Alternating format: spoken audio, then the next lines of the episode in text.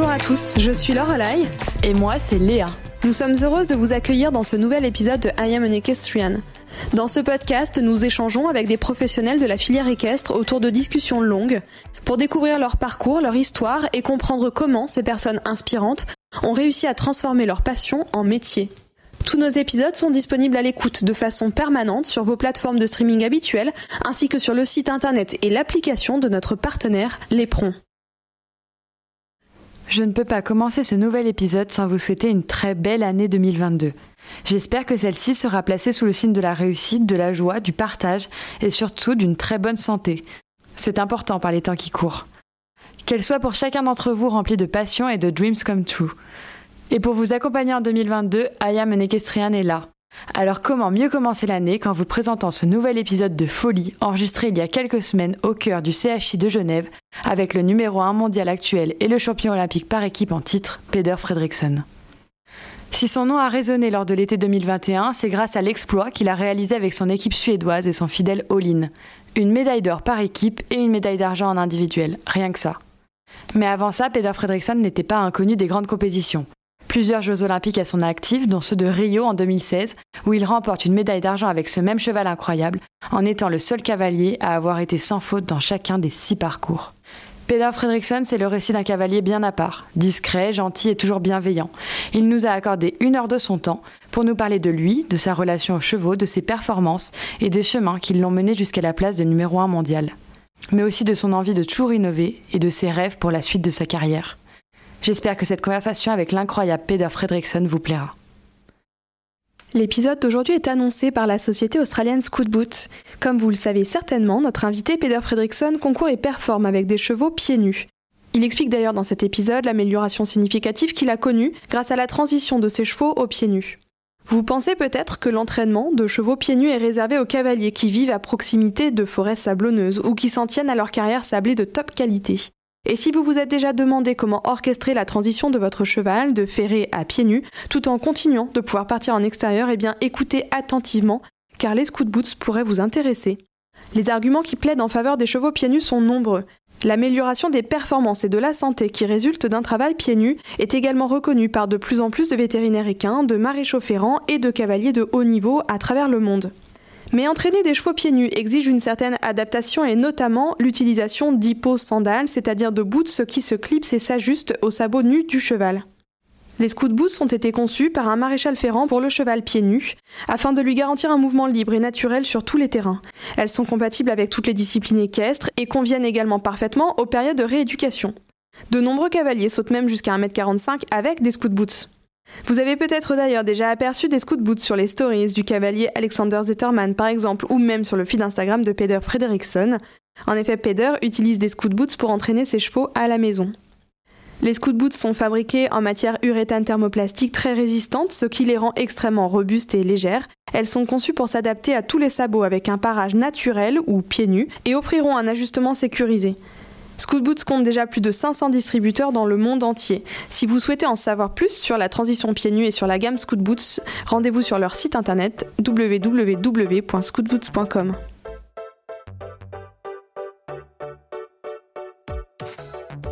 Hello, Peter. Um, Bonjour Peder. Bon, avant de commencer, je dois vous remercier, vous dire à quel point nous sommes reconnaissantes d'enregistrer cet épisode avec vous. Pour euh, recontextualiser, je vous ai donc contacté sur WhatsApp. Vous m'aviez répondu dans les 5 minutes en me disant que notre média semblait très chouette et que vous seriez ravis de pouvoir nous rencontrer à Genève. Je vous remercie sincèrement d'être ici, de prendre le temps de nous raconter votre histoire. Peder, vous êtes numéro un mondial depuis quelque temps déjà. Vous êtes médaillé d'or olympique, l'un des cavaliers les plus admirés et respectés au monde.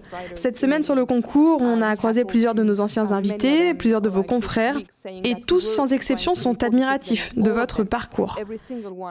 L'ambition de cet épisode, c'est justement de revenir sur votre vie, votre carrière, pour tenter de comprendre comment vous êtes devenu un tel champion.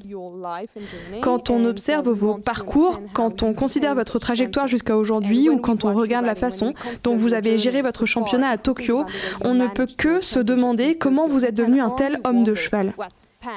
Pourriez-vous prendre le temps de nous raconter votre histoire à travers les grandes étapes qui vous ont permis d'arriver là où vous en êtes aujourd'hui?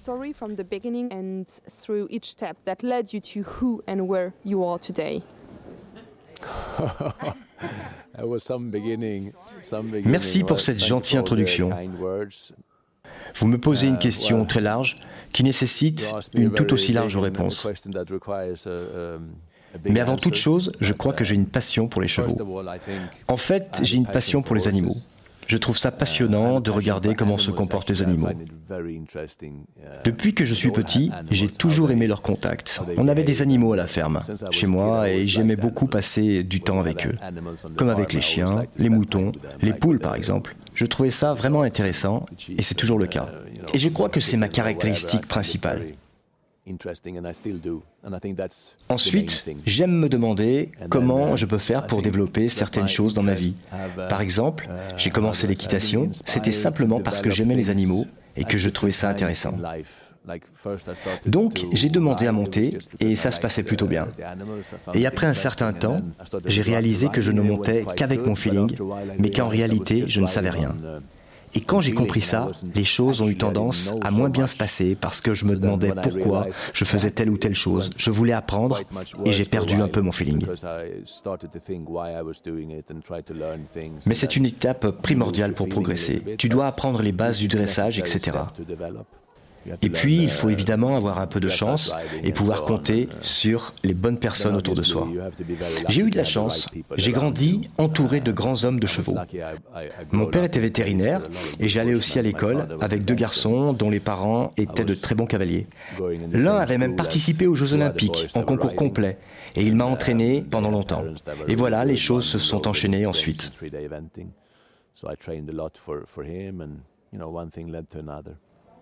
Peter, j'aimerais vous demander de nous parler de votre personnalité. Nous avons regardé, je pense, toutes les interviews de vous qui sont disponibles sur Internet et vous semblez plutôt discret, peut-être même un peu timide.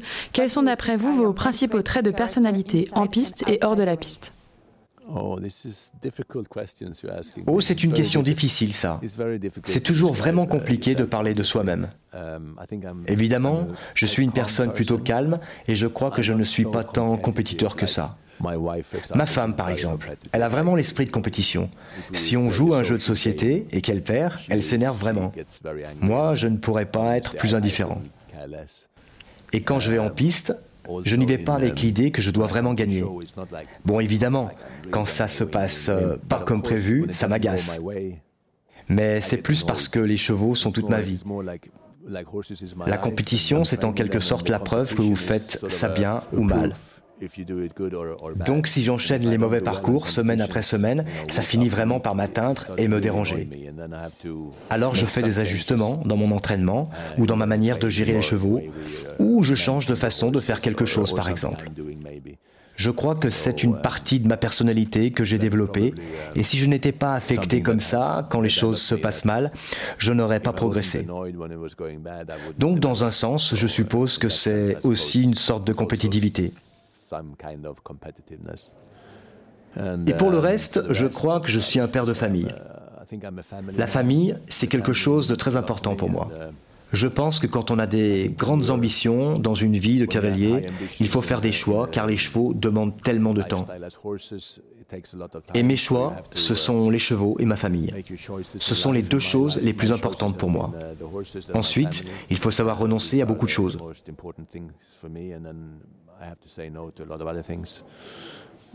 Est-ce que ça a toujours été une évidence pour vous d'être cavalier? Je crois savoir que vous êtes euh, un artiste en parallèle de votre carrière de cavalier.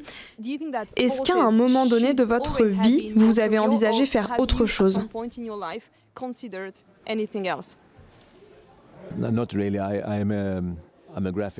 pas vraiment, j'ai fait des études de designer graphique et j'ai travaillé dans ce domaine et aussi comme peintre. Pendant longtemps, je faisais les deux, 50% les chevaux, 50% mon autre métier. Ce n'est que très récemment, disons il y a environ une dizaine d'années, que j'ai décidé de consacrer plus de temps et d'efforts pour les chevaux, mais je sais pas, j'y reviendrai peut-être plus tard. C'est quelque chose que j'aime beaucoup faire aussi.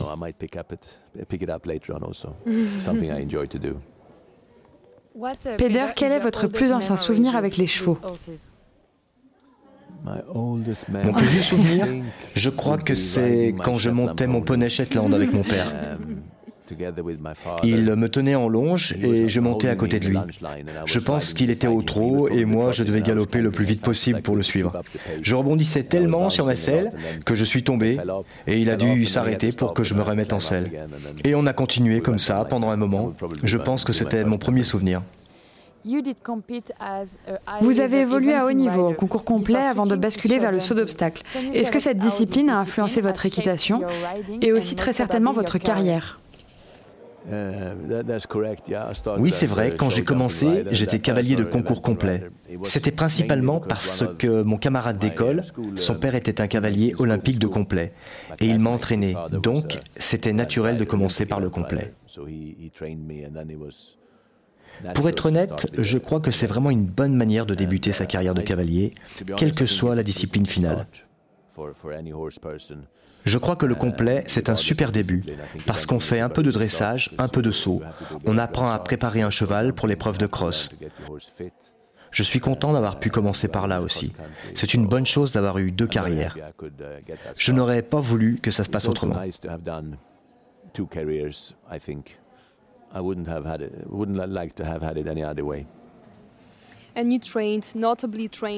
Vous vous êtes notamment entraîné aux côtés de Mark Todd, qui est un cavalier au talent immense. Est-ce que vous pourriez nous parler un peu de cette expérience avec Mark? Comment est-ce qu'elle a influencé la suite de votre carrière?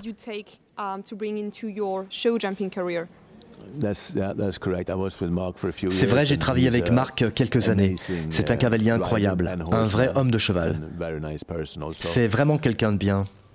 Je dois dire que j'ai beaucoup appris à ses côtés, au niveau de uh, l'équitation et aussi dans la gestion des chevaux. Avec lui, les choses ne sont pas compliquées. Et je crois que c'est une des clés du succès, rendre les choses simples. Il avait une bonne façon de gérer les chevaux. Ses chevaux allaient au pré tous ensemble. Il s'assurait toujours qu'ils soient en bonne santé et qu'ils aillent bien. Il les traitait vraiment bien. Je suis reconnaissant d'avoir pu passer ces années avec lui à apprendre.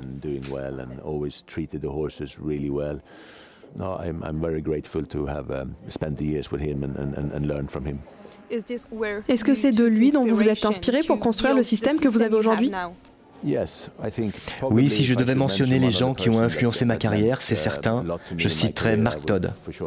J'ai pioché beaucoup de choses chez lui. Peter, pourriez-vous nous expliquer comment, d'après vous, fonctionnent les deux disciplines dans votre pays, en Suède? Est-ce qu'il y a des parallèles à faire entre ces deux disciplines? Et surtout pensez-vous que le monde du saut d'obstacle devrait s'inspirer du concours complet et inversement? Oui, je crois vraiment qu'on devrait toujours garder l'esprit ouvert. Je crois que le saut d'obstacle devient de plus en plus rapide et qu'on devrait s'inspirer du concours complet, évidemment, mais aussi des courses. Parce que, par exemple, le barrage des Jeux olympiques se court tellement vite. Les marges sont minimes. Dans le futur, on aura certainement besoin de choses qui sont déjà utilisées depuis longtemps dans les courses, comme les équipements ultra légers, garder les chevaux fit et toutes ces choses. Ça viendra de plus en plus dans le CSO. Mais c'est une bonne question. Pour moi, il est vraiment primordial d'être ouvert d'esprit et d'essayer de piocher ce qu'il y a de mieux dans chaque discipline.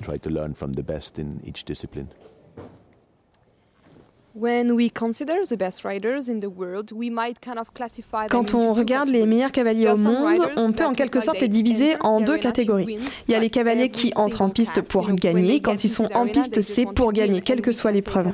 Comme Kent Farrington, pour ne citer que lui.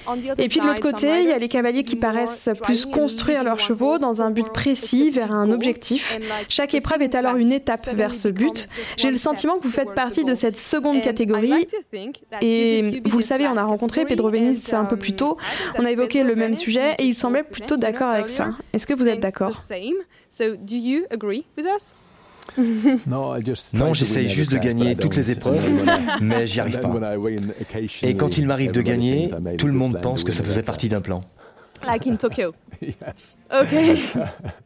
no, no, but obviously you have to choose your you have to choose your classes a bit. But I think Ken Farrington also does that. C'est intéressant. Je crois uh, que la volonté de gagner, c'est quelque chose de très important. En fait, si on arrive à le faire sans uh, trop exiger du cheval, alors ça ne me dérangerait pas de gagner à chaque fois.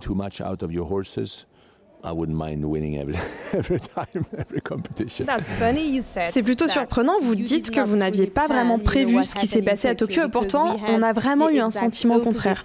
Quand on vous regardait en um, piste, on avait le sentiment que tout était parfaitement préparé, que vous aviez planifié toutes les étapes jusqu'à ce jour. Est-ce que c'était le cas?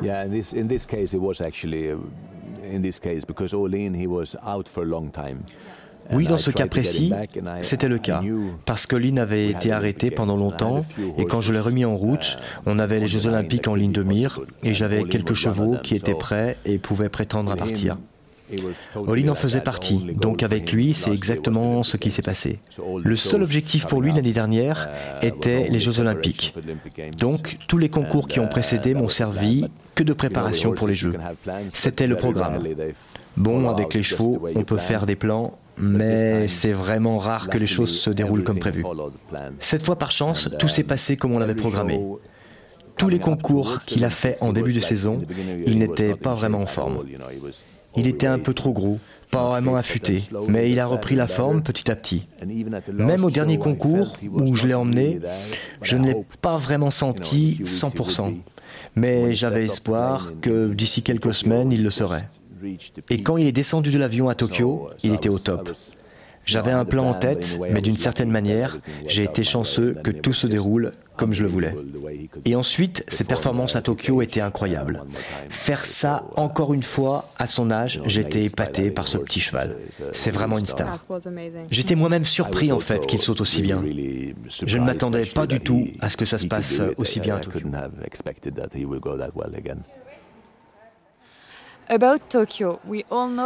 On connaît tous la suite. Vous remportez la médaille d'argent en individuel et la médaille d'or par équipe. Tous les cavaliers dans le monde s'accordent pour dire une chose, ces médailles étaient pleinement méritées. Mais si on regarde un peu ce qu'il a pu se passer pour d'autres cavaliers, d'autres nations, le sport a été très dur. Est-ce que vous pourriez nous dire comment est-ce que vous avez vécu cette compétition Évidemment, ça va nous amener à parler du nouveau format A3 qui a été initié à Tokyo.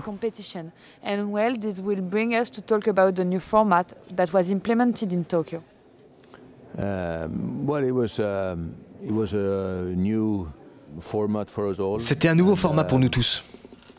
Et quand on a su qu'il serait en place à Tokyo, on a été un peu suspicieux au départ. Mais on a aussi compris que si on voulait être performant au jeu, dans l'équipe, il fallait accepter les choses telles qu'elles étaient. Plutôt que de dépenser de l'énergie à se plaindre du système, on a essayé de se préparer du mieux qu'on pouvait. Ça signifie qu'il fallait être prêt psychologiquement pour ces changements. On a aussi cherché à connaître toutes les règles pour éviter d'aller là-bas sans vraiment savoir ce qui allait se passer. On devait vraiment être prêt. Et je crois que notre chef d'équipe et nous tous dans l'équipe, nous sommes partis avec une énergie vraiment positive et l'envie d'aller chercher une médaille d'or. C'était vraiment bien de pouvoir arriver au jeu avec un état d'esprit aussi positif. That was a really good feeling to come in, in a positive mood to, to, to the Olympics. On ne peut que rappeler aux auditeurs que vous étiez déjà, avant Tokyo, un cavalier multimédaillé. Vous participiez à vos premiers JO en concours complet à seulement 20 ans. Ensuite, vous êtes devenu un vrai pilier de l'équipe suédoise de CSO. En 2004, à Athènes, vous grimpiez sur la seconde marche du podium avec votre équipe et preniez aussi la quatrième place du classement individuel. 2016, à Rio, vous montez une nouvelle fois sur le podium avec une autre médaille d'argent individuelle autour du cou. Vous étiez alors le seul cavalier à terminer la compétition sans une barre au sol. Et cette année 2021, à Tokyo, vous remportez deux médailles pleinement méritées, comme on l'a mentionné plus tôt, après autant de victoires, de médailles, de performances incroyables. De quoi rêvez-vous encore De quoi un cavalier aussi titré peut-il rêver après tout ça Où est-ce que vous trouvez la motivation de vous lever chaque matin et de continuer à travailler autant?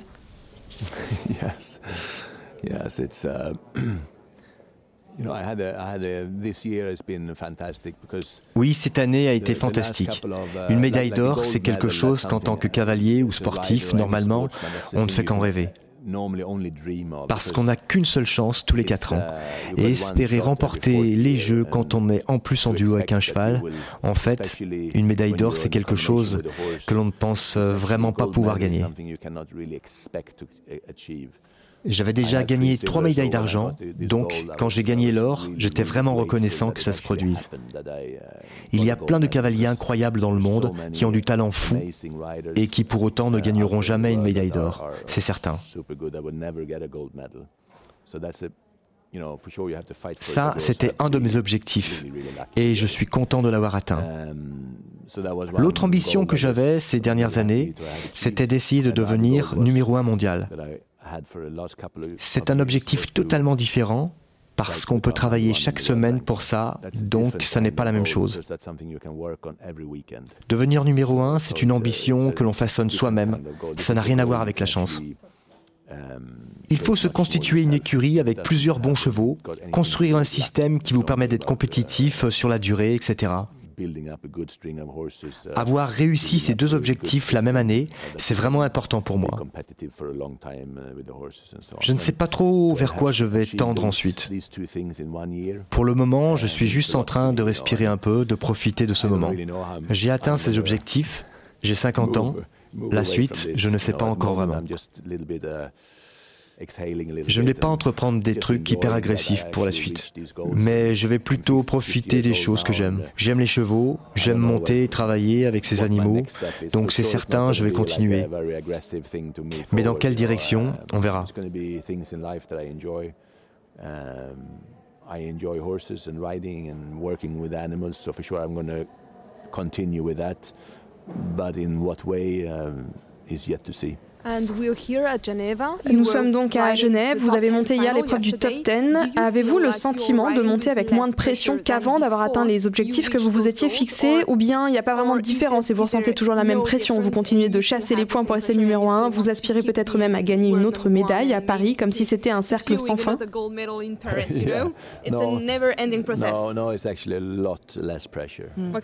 Non, il y a beaucoup moins de pression. Quand vous avez l'objectif de devenir numéro 1 de la ranking liste mondiale, vous avez de la pression toutes les semaines. Si vous n'êtes pas performant un week-end, uh, alors vous vous éloignez de votre but. Je m'étais dit, et j'avais dit à ma famille et mon équipe qu'une fois que je serais numéro un mondial, je ne serais pas d'y rester à tout prix. Une fois que j'avais franchi la ligne d'arrivée, et peu importe que je reste en haut du classement ou pas. J'aime les chevaux et j'aime monter, mais je n'allais pas lutter pour conserver ma position une fois que l'objectif était atteint. Donc dans un sens, je suis beaucoup plus relax maintenant. C'est sans doute pour ça que ça ne s'est pas si bien passé hier.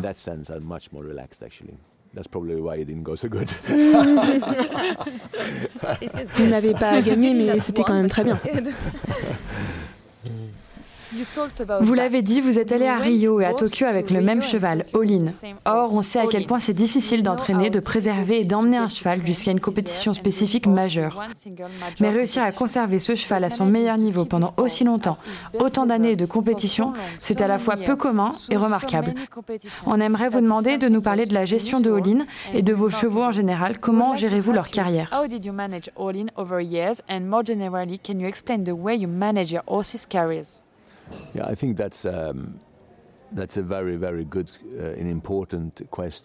Oui, c'est une question vraiment importante que vous me posez. Uh, Parce que je crois que pendant des années, j'avais l'ambition de devenir numéro un mondial, uh, mais je n'avais pas vraiment le management adéquat. Je progressais dans le classement et quand je m'en rapprochais, alors j'avais un cheval ou des chevaux qui se blessaient et qui devaient être arrêtés. À un certain moment, tous mes chevaux étaient arrêtés. Il y a d'autres, juste certains d'entre eux. Mais la dernière année et demie, ou peut-être les deux dernières années, j'ai été chanceux. Tous mes chevaux étaient en forme. Et ça fait une énorme différence dans la gestion des chevaux. Parce que si vous avez assez de chevaux et qu'ils sont sains, vous pouvez leur accorder euh, les pauses dont ils ont besoin et donc avoir un management qui fonctionne. Pour être honnête, je crois qu'il y a en fait très peu de choses que j'ai changées. Avec les chevaux, c'est toujours difficile de dire quoi, pourquoi, etc. Parce qu'il y a tellement de facteurs. Mais l'une des choses que j'ai vraiment changé, parce que j'ai conservé la même alimentation, les mêmes pistes à la maison, le même management au quotidien, l'une des choses que j'ai vraiment changé, c'est de déférer mes chevaux et de pouvoir les mettre près ensemble.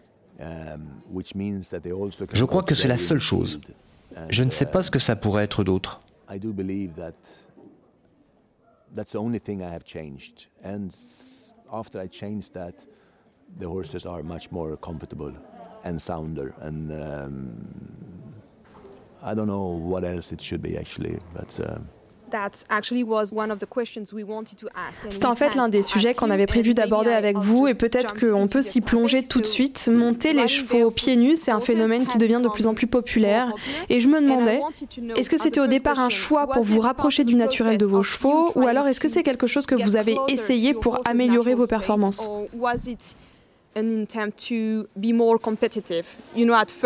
Yeah, yeah, it's a oui, j'ai 50 ans et jusqu'à il y a quelques années, je n'aurais jamais imaginé monter des chevaux pieds nus. Tout simplement parce que c'est pas comme ça qu'on apprend au départ et qu'on m'a formé autrement. Mais quand j'ai commencé, j'ai d'abord euh, déféré un cheval, un très bon cheval, qui s'appelle Hanson, qui était boiteux depuis un moment. Il avait un souci sur un de ses postérieurs et on a fait tout ce qu'on a pu avec euh, les vétérinaires, etc. Mais on n'a jamais réussi à le remettre droit. Au final, je voulais pas continuer les traitements indéfiniment et j'avais dit qu'on lui accorderait soit une longue pause, soit une retraite. Quand je l'ai déféré pour le remettre au pré, j'ai vu qu'il bougeait mieux, alors j'ai réfléchi et j'ai dit ok, on va essayer. Et on a eu de très bons résultats.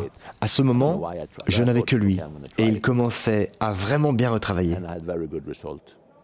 Je parais ses pieds moi-même. J'ai appris un peu. Après, j'ai eu un autre cheval qui n'était pas très droit et que j'ai mis pieds nus aussi. Encore une fois, les résultats étaient très bons avec lui aussi. Donc j'ai pensé que si j'avais d'aussi bons résultats sur ces deux chevaux, ça vaudrait le coup d'essayer de déférer les chevaux avant qu'ils ne montrent de signes d'inconfort. Donc j'ai commencé progressivement à déférer quelques chevaux, mais c'était vraiment nouveau pour moi. J'ai appris beaucoup grâce à Julien Epaillard, qui a été vraiment sympa et qui m'a aidé au début.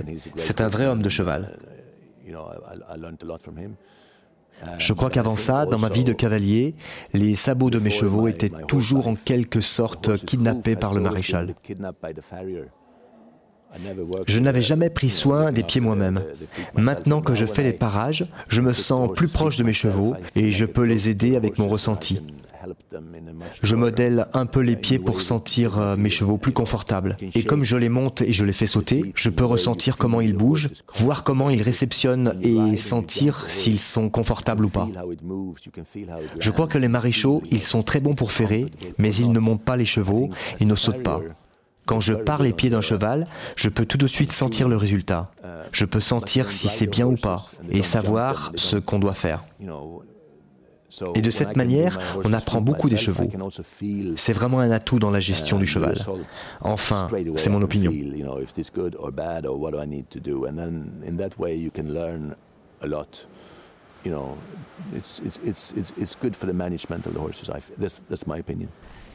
Le partenaire de cet épisode est en réalité l'un de vos partenaires, Scoot Boot. Est-ce que vous pouvez nous expliquer comment vous utilisez ces produits au quotidien et en quoi ils vous sont utiles? Oui, en fait, quand vous retirez les fers à un cheval, c'est vraiment bien sur le sable ou sur le sol fibré. Vous n'avez pas besoin de fer car ce sont des sols vraiment doux. Et je dois dire que les chevaux sont vraiment confortables pour sauter aussi. Mais si vous devez partir en trotting ou que vous voulez mettre le cheval dans un pré où il y a des cailloux par exemple, alors il faut protéger les sabots.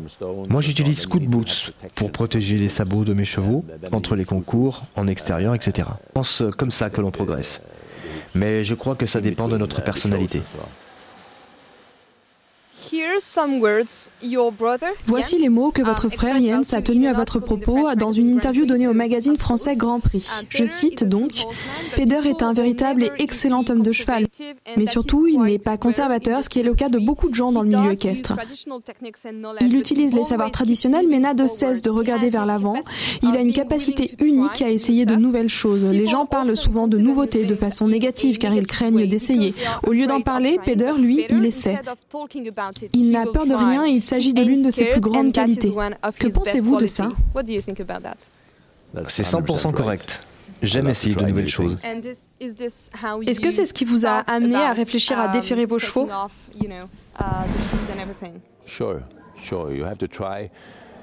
Oui, bien sûr, il faut essayer. Il y a tellement de gens avec qui je parle et qui me disent non, je n'aime pas les pieds nus. Et quand on leur demande s'ils ont déjà essayé, non, ils n'ont jamais essayé, mais ils n'aiment pas. Et d'après moi, on ne peut pas dire euh, n'aime pas quelque chose si on n'a jamais testé.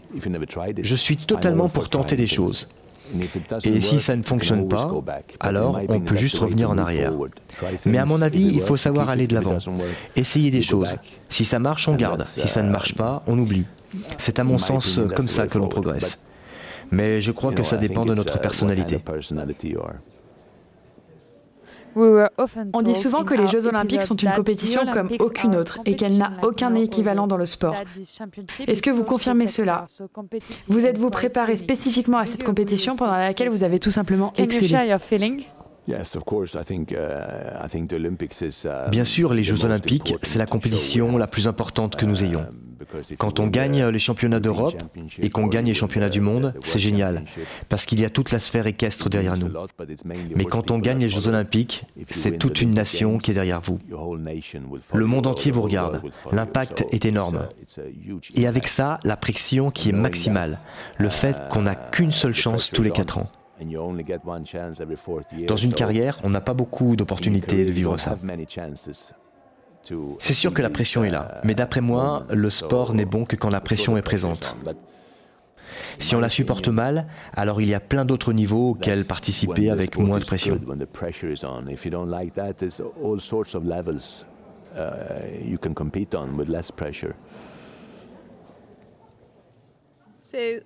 Bon, on va parler de quelque chose d'amusant. On nous a dit hier que lorsque vous reconnaissez un parcours, vous avez un petit bout de papier sur lequel vous prenez des notes. Et j'ai aussi regardé une vidéo de vous um, dans laquelle on vous voit prendre un certain temps pour visualiser votre parcours avant l'épreuve.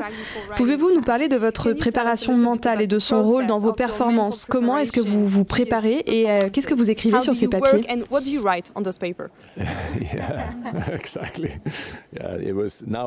Exactement, oui. Bon, maintenant, c'est plus facile. Au départ, quand j'étais nouveau dans le sport, beaucoup de gens commentaient ce que je faisais parce que c'est drôle. Mais c'est ma façon de faire. Et maintenant que je suis numéro un mondial, c'est plus facile. Pour moi, la préparation mentale est vraiment importante avant de monter une épreuve.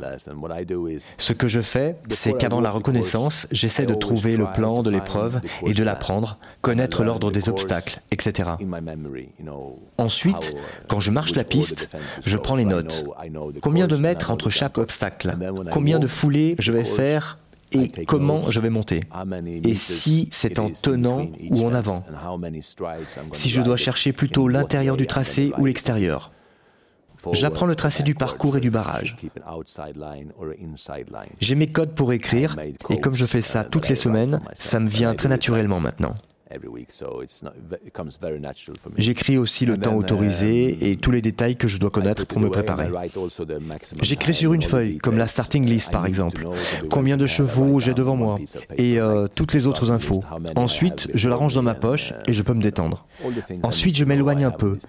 Je visualise le parcours. Je reste debout, je ferme mes yeux et je me vois, je me sens monter le parcours de la manière dont je veux monter ce parcours avec ce cheval, puis je bouge. Si je dois tourner à droite, je bouge vers la droite. Si je dois tourner vers la gauche, je tourne vers la gauche.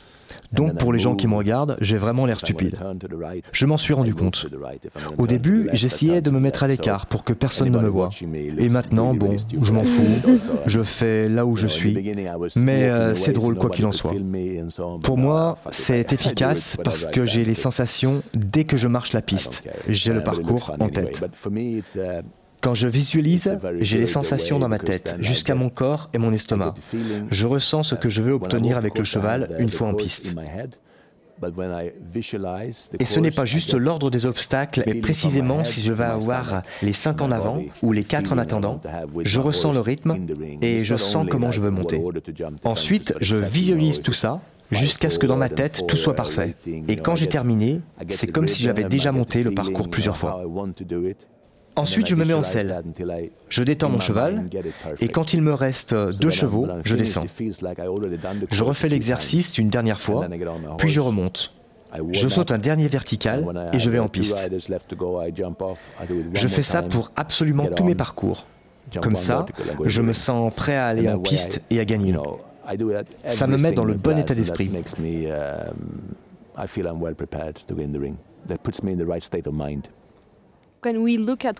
Est-ce qu'on pourra avoir un de ces papiers un jour?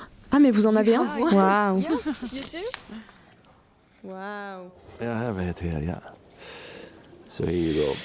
Alors voilà, regardez ici, il a les horaires pour aujourd'hui, à quelle heure je dois détendre le cheval, à quelle heure je dois reconnaître, à quelle heure je dois être à cheval, quand commence l'épreuve?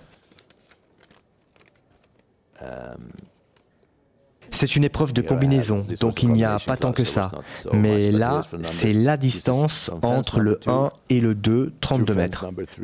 Je vais monter cette ligne en 7 extérieurs. Donc l'idée, c'est de rester à l'extérieur du tracé en 7 foulées. Et ici, c'est la ligne du 7 au 8. Il y a 22 mètres 50, donc il y aura 5 foulées courtes. Ici, le barrage. Ça, c'est tout le parcours. Et là, les contrats de foulée que je ferai dans chaque ligne. C'est juste que je suis assez désorganisé en temps normal, donc je m'arrange pour me structurer un peu.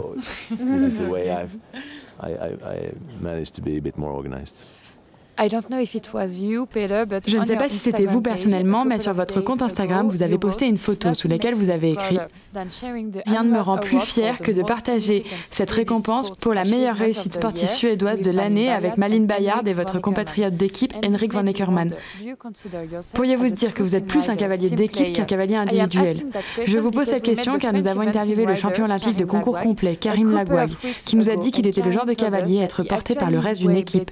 Est-ce que vous pouvez dire que c'est aussi votre cas.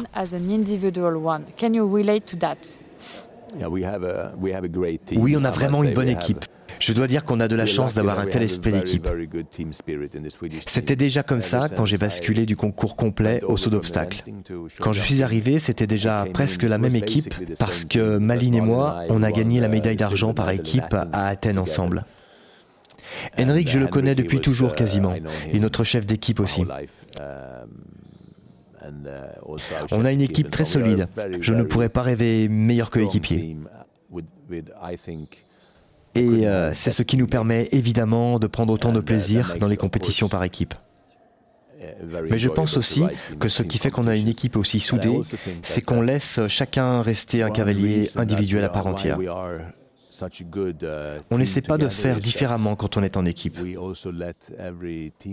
Par exemple, um, quand on reconnaît un parcours, on ne reste pas forcément ensemble. On sait qu'on peut compter les uns sur les autres, uh, qu'on peut aller demander de l'aide si on le veut, mais on ne reste pas forcément ensemble à échanger et puiser de l'énergie. Vous voyez ce que je veux dire? Je crois que c'est ça, avoir un bon esprit d'équipe.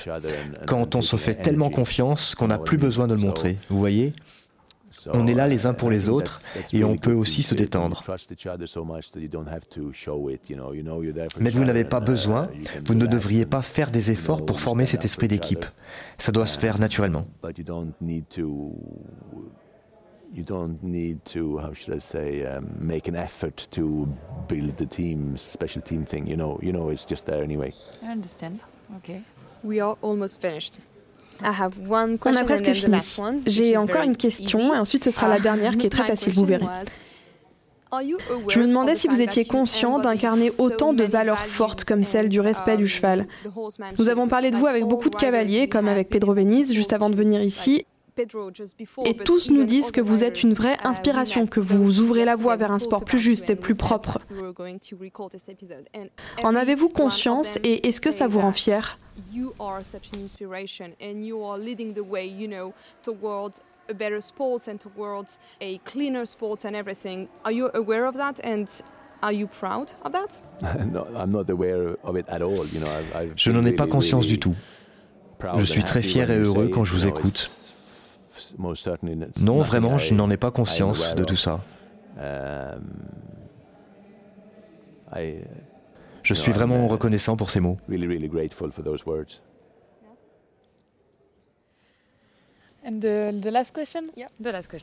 La dernière question. Maintenant que vous avez tous les titres dont un sportif peut rêver, quels sont vos prochains objectifs et challenges?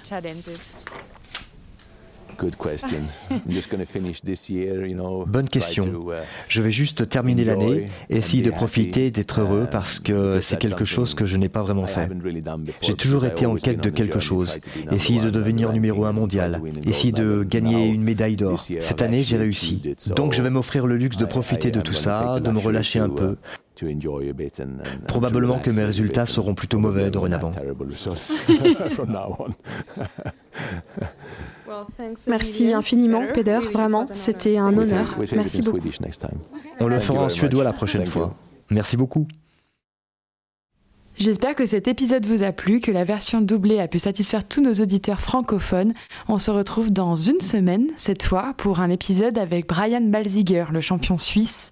Et puis, en attendant, n'hésitez pas à venir nous envoyer un message sur Instagram pour nous dire ce que vous avez pensé de cet épisode et des derniers. Et je vous souhaite une très bonne journée. À bientôt.